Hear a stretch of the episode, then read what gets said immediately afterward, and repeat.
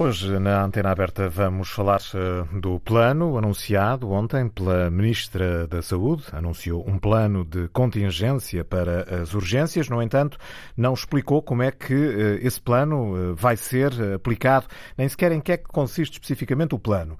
Ontem, durante o dia, a Ministra da Saúde ouviu os sindicatos. À noite, anunciou então o plano de contingência para o verão para garantir as escalas do pessoal médico e manter os serviços de urgência abertos. A ministra anunciou ainda outro plano, este a médio prazo, que passa pela reorganização das urgências e pela contratação de mais médicos. Marta Temida avisou, no entanto, que não há assim tantos médicos para contratar e que é preciso que estes médicos queiram trabalhar no Serviço Nacional de Saúde. Na antena aberta de hoje queremos saber o que achou das explicações da ministra, se ficou mais esclarecido, se acha que um plano de contingência para o verão vai resolver o problema do encerramento dos serviços de urgência. Para participar eh, no programa, os números habituais 822-0101, 822-0101 ou se estiver a ligar do estrangeiro 22 33 999 56 22 33 999 56. A produção deste programa é de Francisca Alves e Hilda Brito, os cuidados técnicos de Paulo Martins. Esta noite, a partir das 9 horas, o Hospital de Portimão vai fechar a urgência de obstetrícia, que só voltará a abrir na próxima segunda-feira, às 9 da manhã. Ou seja, esta urgência vai estar encerrada durante cinco dias por causa, uma vez mais, das dificuldades em garantir as escalas do pessoal médico. Os utentes serão reencaminhados para o Hospital de Faro, que vai ser reforçado com médicos do Hospital de Portimão, ou seja, o hospital onde onde eh, vai fechar a urgência. Esta manhã reabriram as urgências de obstetrícia do Hospital São Francisco Xavier, em Lisboa, e também do Hospital do Barreiro, no Montijo. Ontem, a Ministra reuniu-se então com a Administração Regional de Saúde de Lisboa e Valdo Tejo, com os diretores de Ginecologia e Obstetrícia e diretores clínicos destes hospitais, também com o bastonário da Ordem dos Médicos e com os sindicatos. Marta Temido anunciou um plano de contingência para o verão, mas João Alexandre não explicou como é que este plano vai funcionar. A Ministra da Saúde garante que o Governo está ciente dos problemas no setor, mas assinala que a pandemia atrasou as soluções. Sabemos que estes constrangimentos e problemas, não sendo de hoje, estão agora numa fase mais eh, nítida e aguda, porque depois de dois anos de pandemia e do adiar de um conjunto de medidas que pretendíamos ter implementado anteriormente, agora se revelam com outra uh, gravidade. E é num cenário de urgências encerradas, reencaminhamento de doentes e queixas de médicos e diretores clínicos que Marta Temido anuncia um plano de contingência para os próximos meses e mais apoio aos profissionais. Plano de contingência para aquilo que são os meses de junho, julho, agosto, e setembro, com funcionamento mais articulado e antecipado das urgências em rede do Serviço Nacional de Saúde. Eventualmente com precaução de questões eh, remuneratórias associadas. Apoio a quem está no terreno a fazer a sua função e eh, apoio designadamente às lideranças. Da Ministra fica ainda a garantia de que o Governo vai monitorizar e publicar indicadores de saúde materna com regularidade. Marta Temido assegura ainda um plano de médio prazo para uma melhor coordenação que tenha em conta também as particularidades de cada região do país. Ao nível nacional, haver uma coordenação que possa apoiar as reestruturações que precisamos de fazer nesta área, também com uh, atenção àquilo que são as especificidades regionais. Quanto à contratação de mais médicos, a Ministra da Saúde garante empenho, mas não garante mais profissionais. Tentaremos há um concurso de, de contratação de recém-especialistas para ser aberto esta semana. Infelizmente, não temos para contratar tantos recém-especialistas quanto, quantos gostaríamos. E, infelizmente, de facto, as condições de trabalho no Serviço Nacional de Saúde são pesadas e nós reconhecemos isso. As reuniões com os agentes do setor vão continuar nos próximos dias. Para já, o Governo adianta que tudo vai fazer para evitar os constrangimentos nas unidades de saúde. um plano de contingência para o verão e ainda um plano a médio prazo para reorganizar as urgências nos hospitais públicos e contratar mais médicos. Na antena aberta de hoje queremos então saber o que achou das explicações da Ministra, se ficou mais esclarecido, se acha que este plano de contingência vai resolver, ou pelo menos ajudar a resolver o problema do encerramento dos serviços de urgência.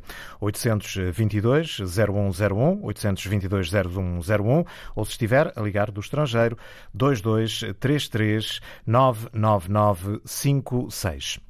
Oscar eh, Gaspar, eh, bom dia, bem-vindo à Antena Aberta.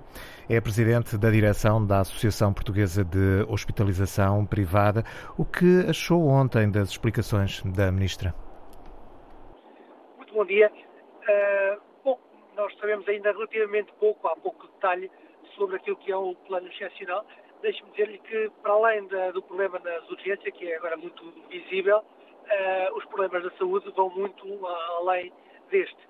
E, e só para contextualizar a questão das urgências, repare-se que nós em 2021 em Portugal tivemos qualquer coisa como 5.2 episódios de, milhões de episódios de urgência, o que ficou muitíssimo abaixo da, do valor habitual, que é em torno dos 6.4, 6.5 milhões de episódios de urgência. Ou seja, o nível das urgências em Portugal está muito mais baixo do que acontecia antes do, do período da pandemia.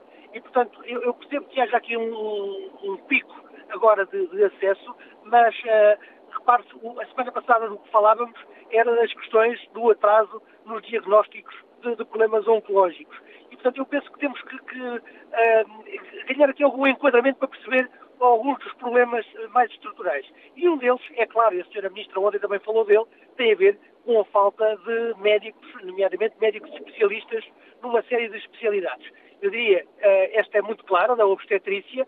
Hoje também os próprios hospitais do Algarve falaram na, na pediatria, mas há, há, várias outras em que nós sentimos no dia a dia falta de médicos especialistas. Desde logo, por exemplo, anestesiologistas, uh, psiquiatras, isto é muito claro, também dermatologistas. Mas ouvimos muitas vezes o contrário, ou seja, que não há falta de médicos, é um problema de gestão, é um problema de alocação dos recursos. Uh, no seu entender, pois, há falta de médicos, de facto? Para mim, para mim é claro, porque no dia a dia falemos com qualquer gestor de instituições de saúde, sejam elas públicas, privadas ou sociais, e todos eles lhe dirão que têm uma enorme dificuldade em contratar profissionais de saúde e, em particular, médicos e, mais em específico, algumas das especialidades.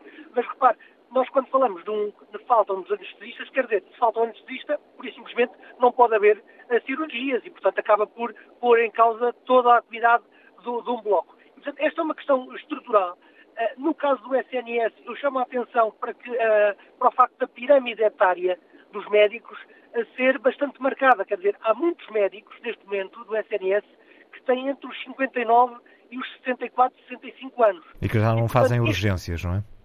Não, isto por um lado, no momento atual.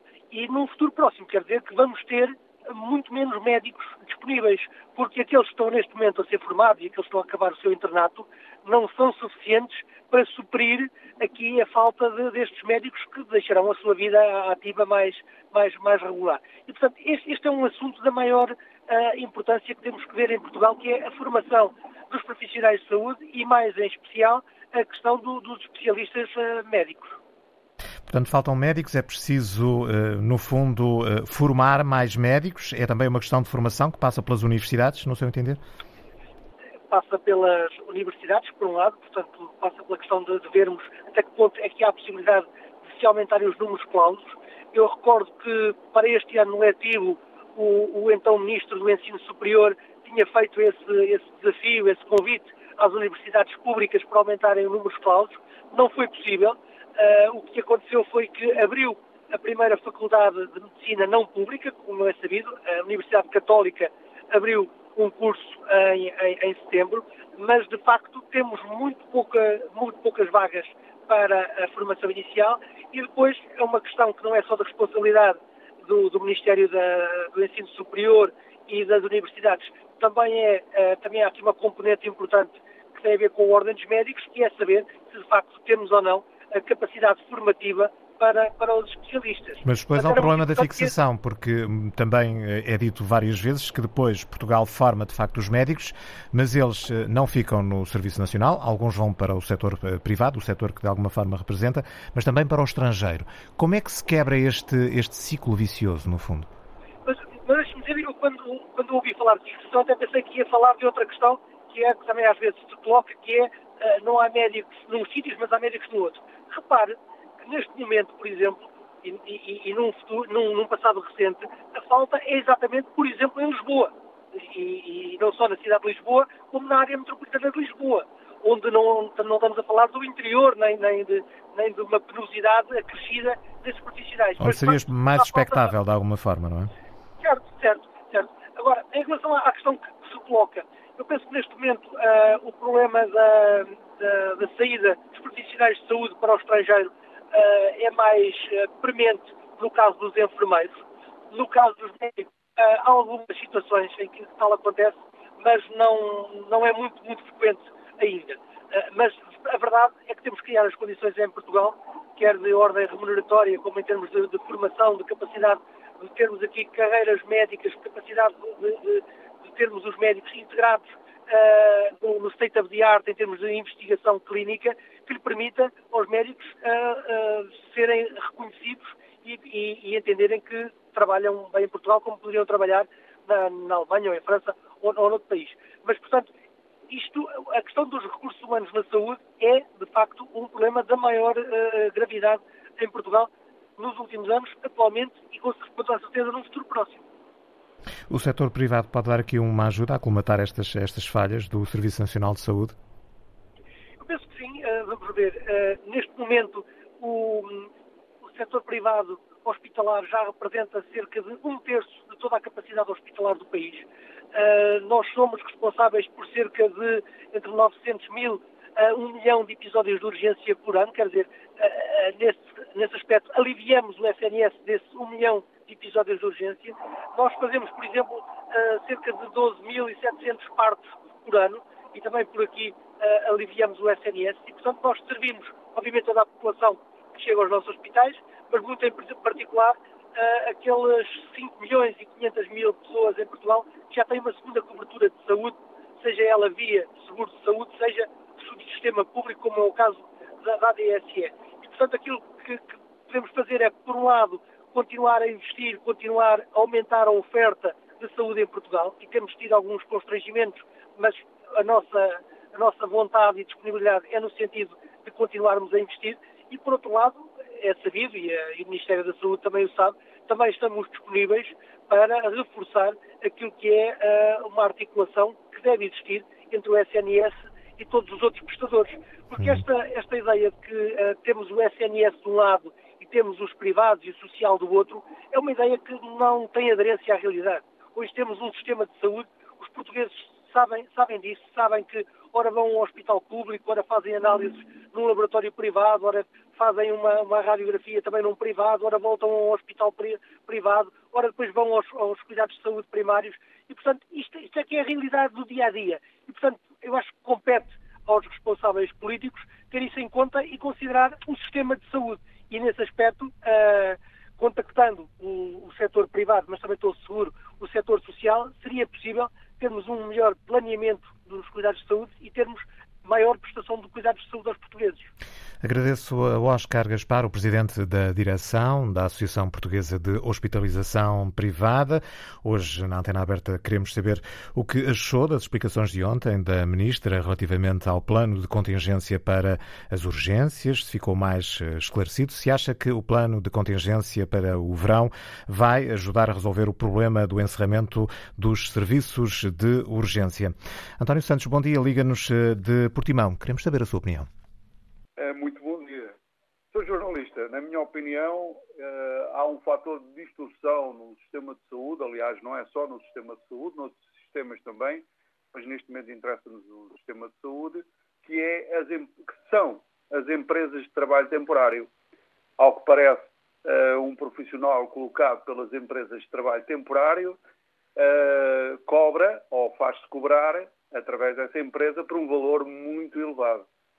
Uh, acontece que uh, eu é um, assunto que me preocupa enquanto cidadão e já tentei contactar vários jornalistas a abordar esta questão, saber qual é a origem das empresas de trabalho temporário, porque de uma maneira geral, no resto da economia sabemos, na hotelaria sabemos, têm casas e portas abertas, no caso da saúde não sabemos e não sabemos qual a ligação destas empresas de trabalho temporário. Se se fizer uma pesquisa simplificada na, na, no Google, é muito difícil perceber quem é que está à frente destas empresas, quais as ligações destas empresas.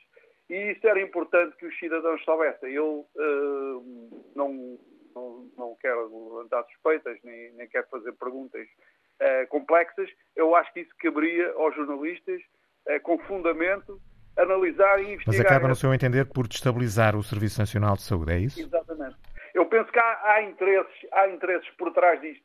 Há, há, há personagens neste país que, não sabendo criar riqueza na indústria e na, na, economia real do país se servem destes subterfúgios para conseguirem fortunas, para ganhar dinheiro à custa do próprio Estado.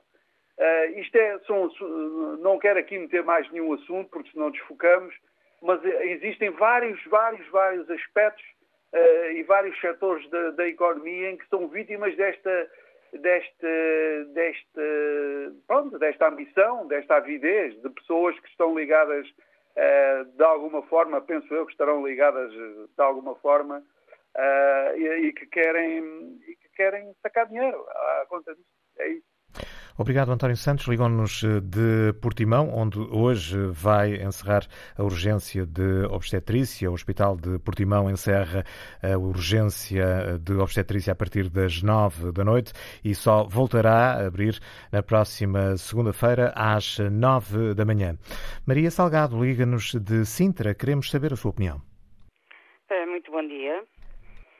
Eu, muito sinceramente, acho que a ministra não tem competência para o lugar, não sabe gerir o que está, o que está a fazer, não sabe. Devia dar aos, aos hospitais, aos diretores dos hospitais, a hipótese deles serem eles a, a contratar médicos. E não uh, a contratar médicos uh, dessas as tais empresas estranhas, como disse esse senhor, que a gente não sabe muito bem quem é que está a ganhar com isso, sei que não, não, é, não é saúde dos portugueses. Portanto, a ministra, aumentando, aumentando essa, essa qualidade, portanto, ir requisitar médicos a pagar balúrdios, balúrdios, que daria perfeitamente para contratar médicos a pagar-lhes como deve ser, que é para não eles não irem para o privado ou irem para o estrangeiro. Ela tem que valorizar a nossa classe médica, a nossa classe de enfermagem, porque nunca mais chegamos a ponta nenhuma a contratar. Eu ouço falar em números, em números incríveis, e depois não pagam horas extraordinárias aos médicos. Quer dizer, os médicos estão, no, no, depois da pandemia, os médicos estão em, em, em, em cansaço absoluto, extremo. É, é, é, horror. Não sabe gerir os, os, os, os, locais de saúde, os centros de saúde, que não há médicos. Eu vivo, eu vivo num, num espaço em que há 30 mil pessoas sem médicos de família. Ora, uh, se ela pagasse, uh, pagasse, ou se o Ministério pagasse convenientemente ao médico, e dando-lhe todo o valor, porque o médico tem que estar sempre atualizado. O médico verdadeiro tem que estar sempre, eu tenho amigos médicos, tem que estar sempre a estudar Portanto, eh, eh, um médico não tira o curso e depois desliga. Não, o médico tem que estar sempre atualizado, tem que gastar dinheiro em livros de pesquisa, etc, etc, etc.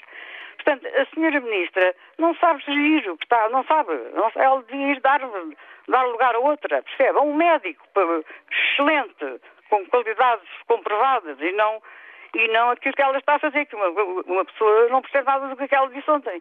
Vamos fazer, vamos fazer, vamos fazer nada, é como ela já disse N vezes. Portanto, valorizar os médicos portugueses, que lá fora são altamente considerados, dar-lhe o, o, salário que é uh, justo e não ir comprar a essas empresas estranhas pagar valores desses valores que ela gasta com esses médicos uh, em serviços não sei quê, daria perfeitamente para pagar justamente aos médicos do Serviço Nacional de Saúde. O António Arnaud, lá de baixo, onde está, deve estar uh, sei lá como é que o senhor está lá, lá por baixo. Maria Salgado, obrigado pelo seu contributo. Obrigado, bom dia. Maria Salgado ligou-nos de Sintra. Vamos agora ouvir Diogo Ares de Campos, é diretor do Serviço de Obstetrícia do Hospital de Santa Maria. Bom dia uma vez mais, obrigado pela disponibilidade. Ficou esclarecido com as declarações da Ministra ontem? Bom dia. Uh, neste momento, as declarações não, não, ainda não têm grande conteúdo, não, é? não ter intenções. Foi mais uh, mas... uma declaração de intenções, não é? na sua intenção, Sim, na sua opinião. Nesse, temos que ver que ela, pelo menos, assumiu que existe um problema e que tem vontade de resolver. Uh, neste momento, não há assim, propostas concretas para comentar. Há, há a noção de que há medidas que devem ser feitas imediatamente para resolver uma situação aguda que se prevê mais complicada no verão e depois há algumas medidas de fundo que ainda não foram anunciadas, mas que essas sim podem ir à raiz do problema. Bem, nós falamos aqui muito das carreiras de, do SNS, das carreiras médicas serem pouco atraentes uh, comparativamente com aquilo que oferece a medicina privada, é um ponto importante. Durante muitos anos, os médicos, sobretudo os médicos mais, mais antigos, vestiam a camisola e estavam dispostos, mesmo recebendo menos, eh, estar, eh, estar no SNS, seja o que for, eh, seja a situação que fosse.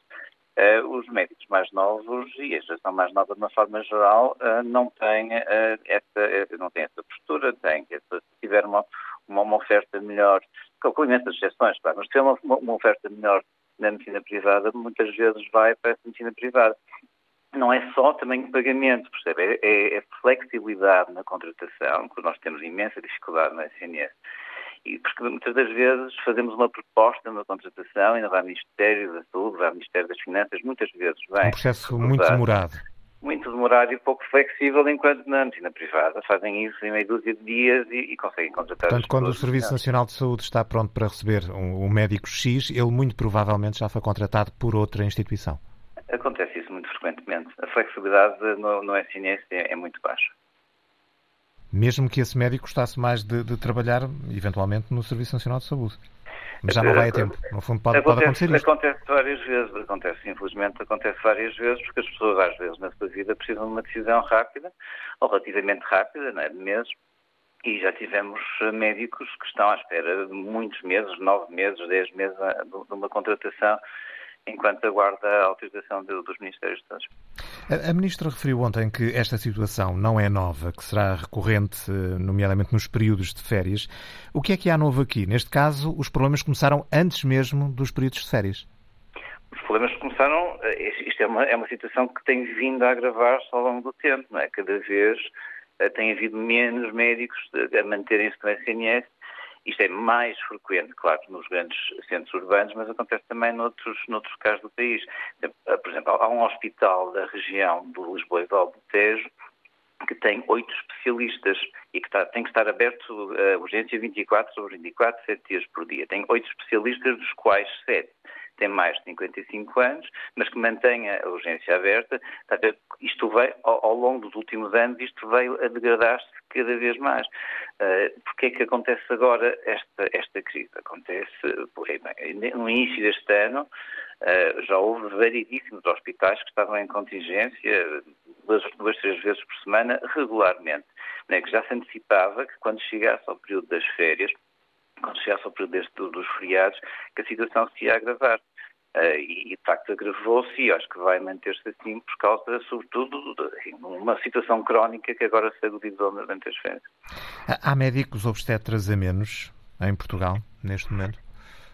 Eu não, não tenho os dados completos em relação a isso. É possível que sim, a minha intuição diz-me que sim, mas, sobretudo, há muitos médicos que estão na medicina pública, outros estão na medicina privada, outros estão no, nos dois setores e, e, e há uma carência muito grande na medicina pública e há uma dificuldade enorme de reter os médicos na medicina pública. Devia ser reforçada a formação nesta especialidade?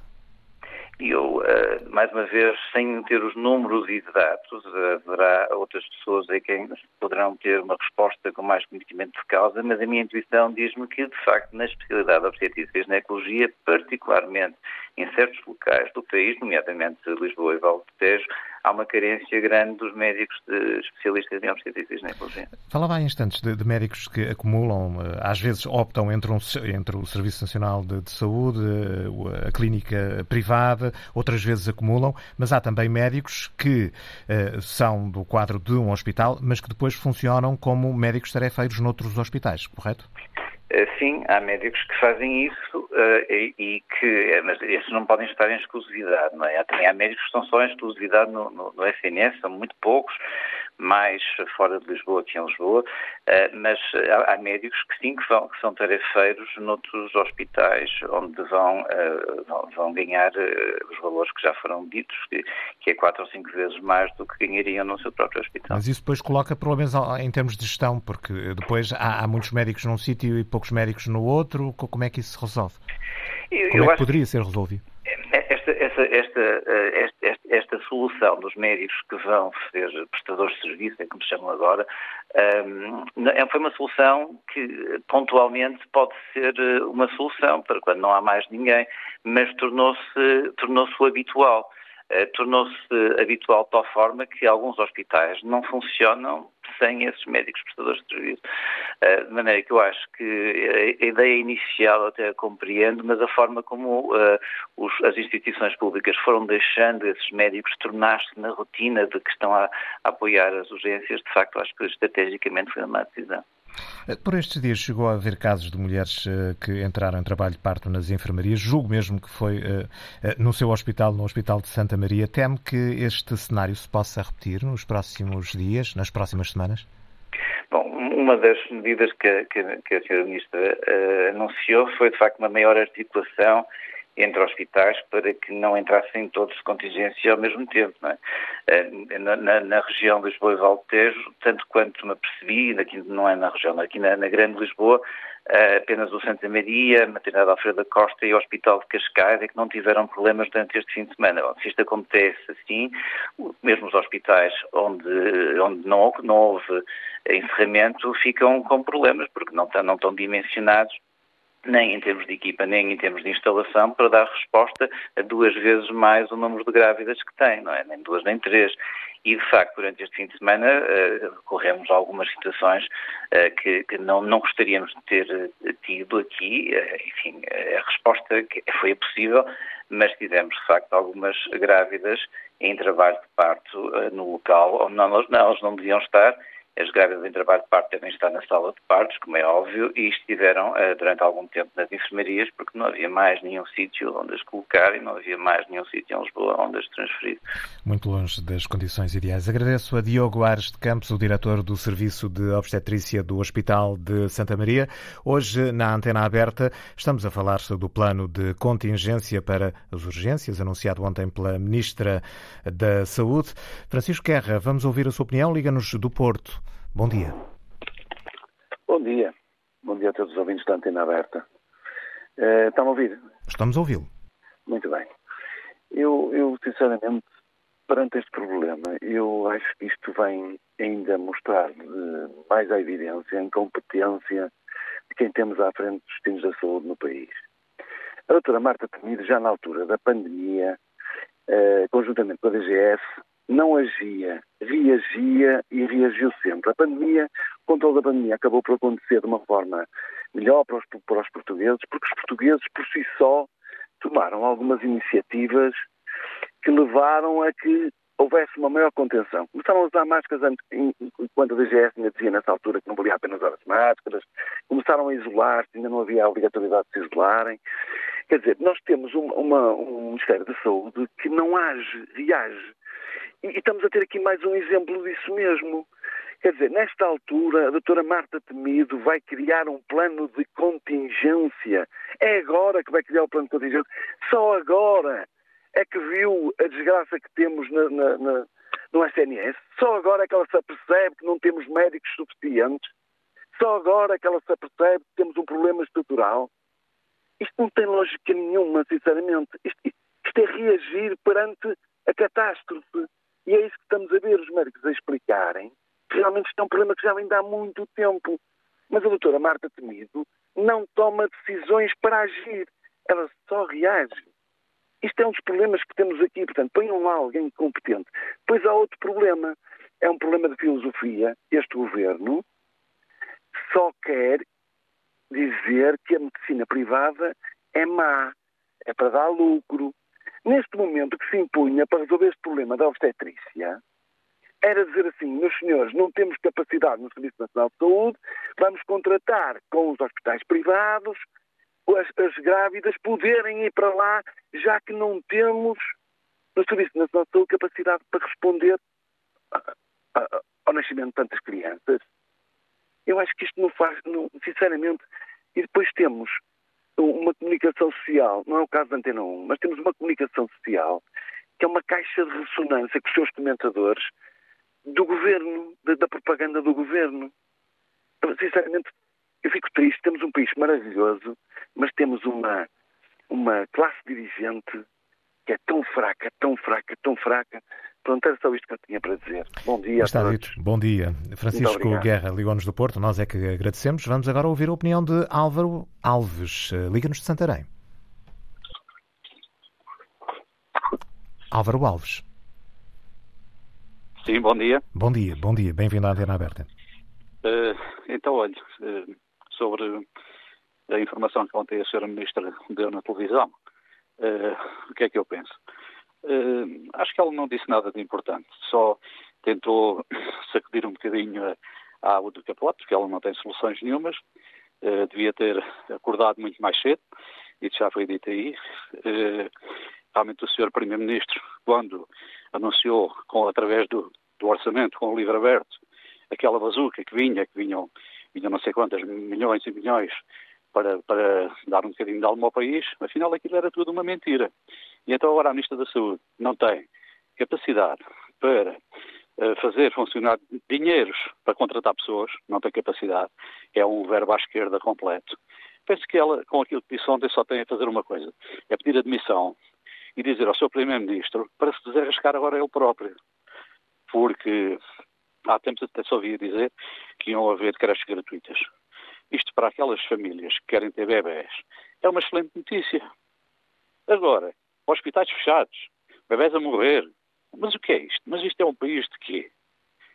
Isto é um país de quê? Quanto os seus jornalistas têm de investigar a fundo e dizer às pessoas quanto é que sai do dinheiro público para o serviço privado de saúde quanto é que sai? E o caminho que este governo está a, a, a trilhar é exatamente prolongar isso e acrescentar ainda mais dinheiro para o privado. Portanto, está a fazer o trabalho, o trabalho de outros o trabalho de outros, ou seja, das pessoas que já têm montes de dinheiro. Cada vez mais há, há, há particulares a fazerem cartões de, de, saúde privada. Porquê? Porque o SNS está muito fraco, está cada vez a ficar pior.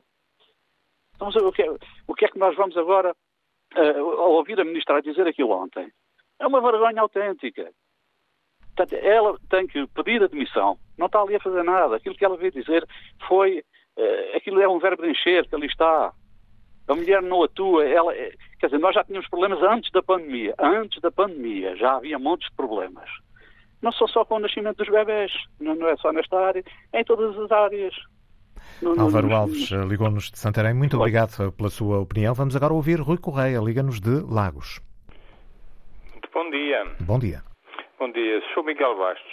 Eu apenas, eh, não sendo especialista, nem eh, tenho grandes conhecimentos sobre política, mas evidentemente vivo num país democrata. Ora bem, quando se vive num país democrata, tem que haver consenso entre várias pessoas, isto é, começando pela ordem dos médicos, começando pelos políticos da Assembleia, começando pelo próprio governo, começando pelos sindicatos.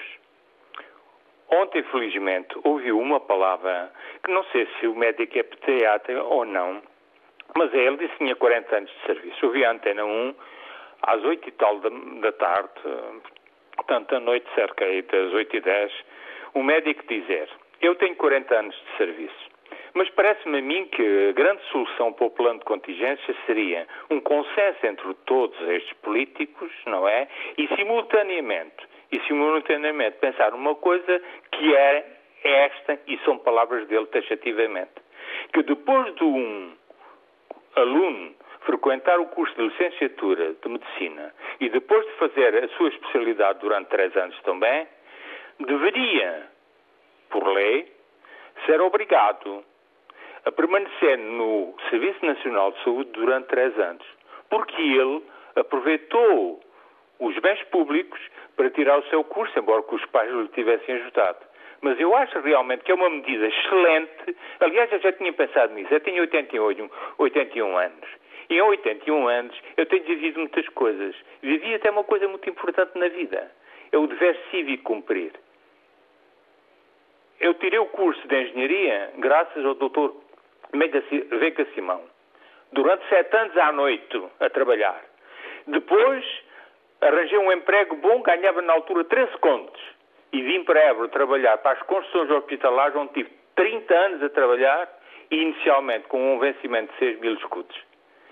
Porquê? Porque eu tinha um gosto, um serviço cívico que devia cumprir pela ajuda que tive num governante. Na altura era do Salazar, por exemplo. Mas de qualquer forma não interessa. Foi nessa altura, tenho 81 ou 80 anos, depois de 40, 30 anos de serviço nas construções hospitalares. Mas eu nunca tinha horas para trabalhar.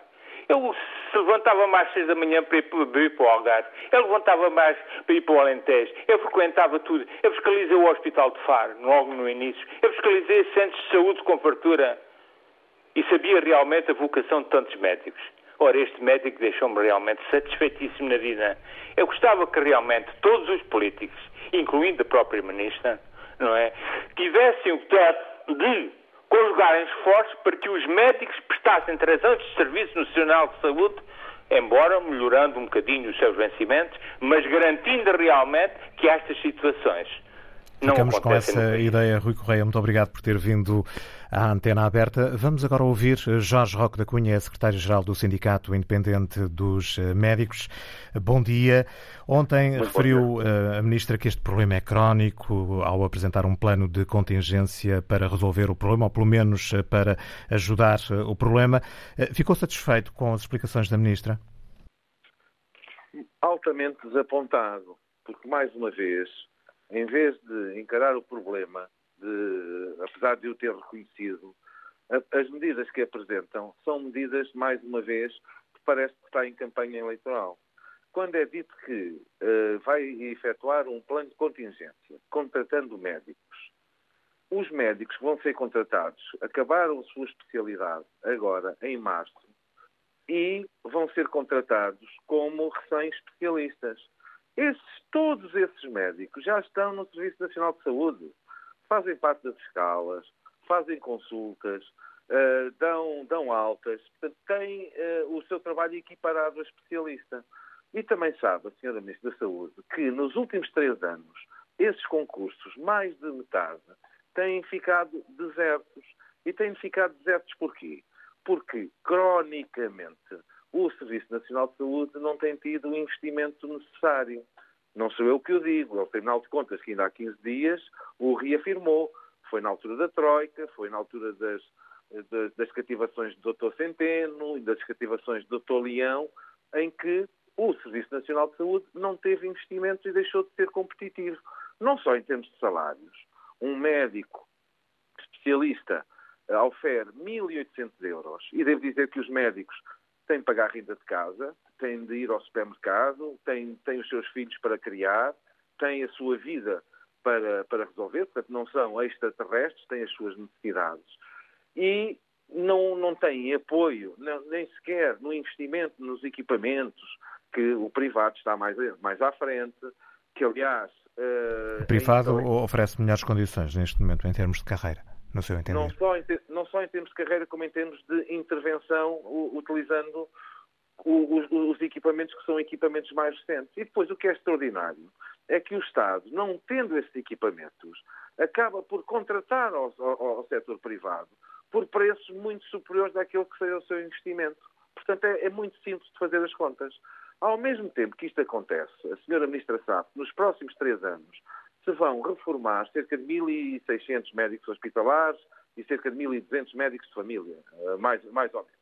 E, portanto, o ano passado houve mil médicos que saíram por rescisão do Serviço Nacional de Saúde. E nós estamos num país onde não estamos num, num, num modelo soviético, onde as pessoas tinham o Estado com uma pistola apontada à cabeça das pessoas a trabalharem para o Estado, obrigatoriamente para o Estado.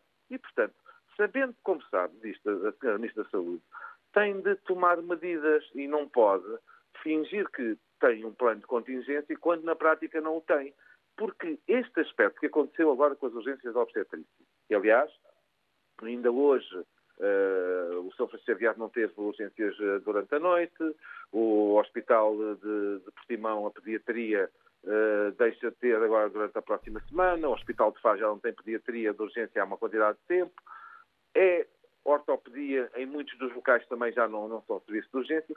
É a medicina interna, onde ainda há uma semana os 62 médicos do Hospital uh, da Almada vieram reafirmar as suas preocupações uh, em relação à falta de, de elementos. E o que é que o, o Governo faz? Empurra os médicos para a prestação privada. Lá está, mais transferência de dinheiro público para o setor privado. Estamos a falar de 160 milhões de euros que são despendidos junto de prestadores que nós, nós respeitamos e que estão a fazer o seu trabalho e também têm esse direito, mas que o Estado, ao lado, tem pessoas mais diferenciadas a receberem cerca de um terço do que, daquilo que acontece.